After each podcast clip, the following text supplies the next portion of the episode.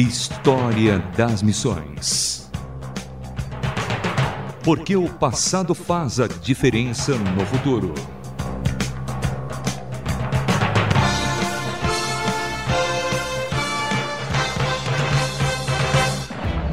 Olá, sou Samuel Matos e no História das Missões de hoje conheceremos a vida e obra de J.C. Riley grande pregador, administrador e escritor da Igreja da Inglaterra no final do século XIX.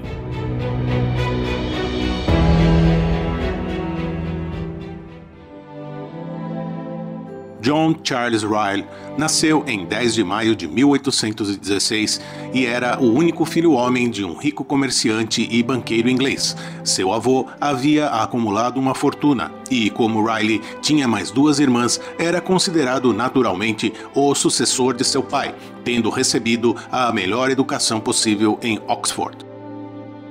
Durante o período universitário, desenvolveu-se num jovem alto e de boa figura, de ombros largos, sobressaindo em esportes como o remo e no cricket. Recebeu diversos convites para seguir a carreira no esporte, mas entendia que estava destinado a uma posição na política.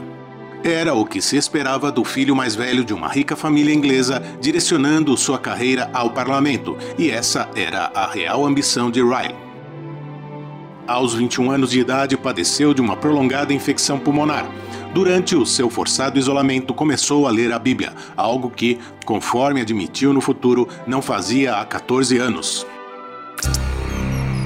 História das Missões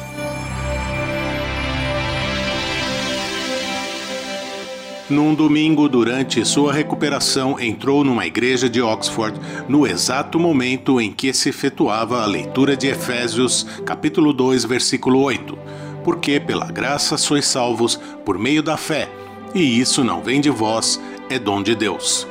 Sensibilizado e arrependido, entregou-se de todo o coração e desde este instante até a última sílaba registrada desta sua vida, assinala o seu biógrafo, jamais houve qualquer dúvida na mente de John Charles Riley de que a palavra de Deus é viva e eficaz e mais penetrante do que qualquer espada de dois gumes. A partir de 1838, J.C. Riley, já espiritualmente despertado, concluiu seus estudos e pretendia seguir sua carreira até que, em junho de 1841, o banco de seu pai veio à falência, levando sua família à pobreza e às dívidas. J.C. Riley, sem condições de manter nem a si nem a sua família e não querendo envolver-se mais em política, considera a possibilidade de tornar-se clérigo. Criado na opulência, Riley nunca pensou que teria de ganhar a vida como agente comum. Agora, pela primeira vez, necessitava trabalhar. A sua educação em Oxford e a sua conversão apontavam para o ministério. E aos 25 anos de idade, entrou no pastorado da Igreja da Inglaterra, conhecida como a Igreja Anglicana. Aos 27 anos, foi transferido para uma cidade pequena e tranquila. Ali, Riley pôde dedicar tempo à leitura, providencialmente descobrindo os escritos de grandes líderes cristãos de séculos passados que, em grande maneira, influenciariam na sua posterior pregação e em seus escritos. Riley suportou a dificuldade de perder duas esposas com sérios problemas de saúde a primeira Matilda, com quem se casou aos 29 anos e teve uma filha. Na mesma época, perdeu ainda sua mãe e uma irmã. Nesse período, Riley sentiu-se como Jó, sendo provado por Deus. Aos 33 anos, casou-se com Jessie Walter, uma velha amiga.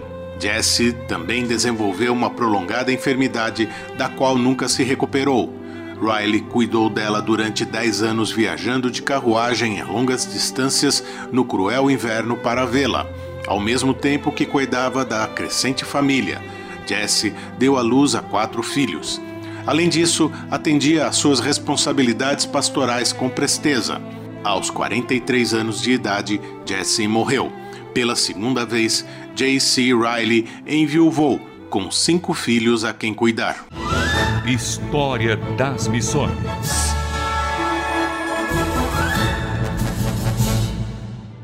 Aos 45 anos de idade, foi transferido para Stradbroke. Ali, conheceu Henrietta Close. Casou-se pela terceira vez. Diferente das anteriores, Henrietta gozava de boa saúde este casamento foi grande e frutífero. Além de musicista, tinha grandes habilidades práticas, além de uma crente de fé bastante sólida. Em 1880, quando Riley tinha 64 anos de idade, surpreendentemente o primeiro-ministro Benjamin de Israel o indicou para nomeação ao bispado da recém-criada Diocese Anglicana de Liverpool. A nomeação surpreendeu a muitos. Riley já não era um homem jovem e o governo nomeava poucos evangélicos para esta posição. Riley trabalhou diligentemente em Liverpool durante 20 anos, fazendo muito pela causa do Evangelho. Seu período ali foi descrito assim. Nas suas relações pessoais, combinou uma imponente presença com a audaz defesa dos seus princípios, numa atitude bondosa e pormenorizada. Seu sucessor, Francis James Chavez, descreveu-o como esse homem de granito com o coração de um menino.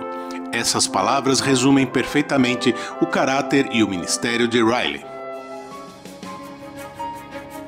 Durante este período todo, Riley preocupou-se em estabelecer igrejas fortes e bem alimentadas da palavra, mantendo sempre a pregação fiel ao Evangelho. Riley combinou sua marcante presença e defesa vigorosa de seus princípios com graciosidade e calor em suas relações pessoais. Muitos frequentadores de suas reuniões de pregações especiais tornaram-se cristãos praticantes. Riley ficou conhecido por defender a doutrina evangélica da Igreja da Inglaterra contrária ao anglo-catolicismo, por meio de diversos tratados e livretos, chegando a ser reconhecido como um dos líderes da chamada Law Church da Inglaterra. Além desses tratados, Riley procurou escrever de forma que o povo pudesse compreender as doutrinas cristãs evangélicas, além de diversos livros práticos como Santidade e os comentários aos evangelhos. História das Missões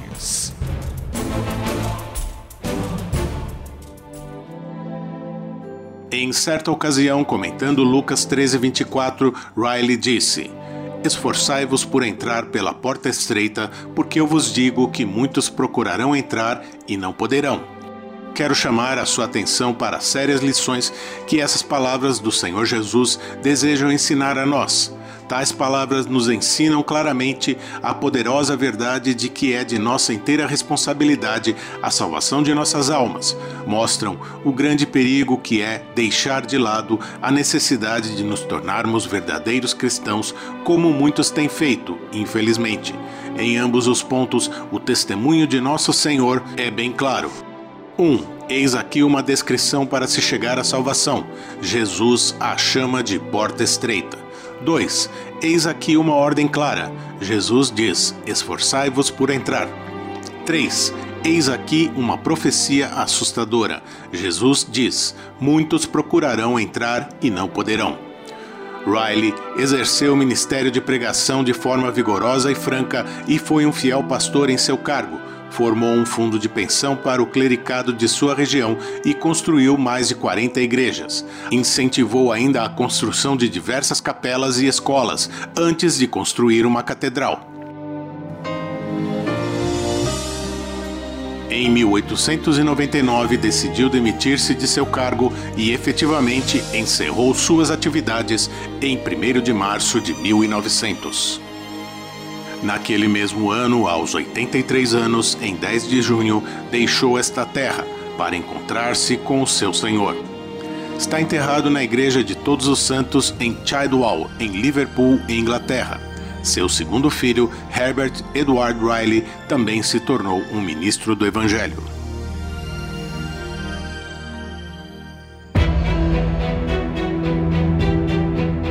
Conhecemos hoje a vida e obra de John Charles Riley. Se quiser entrar em contato, escreva para ouvinte@transmundial.org.br.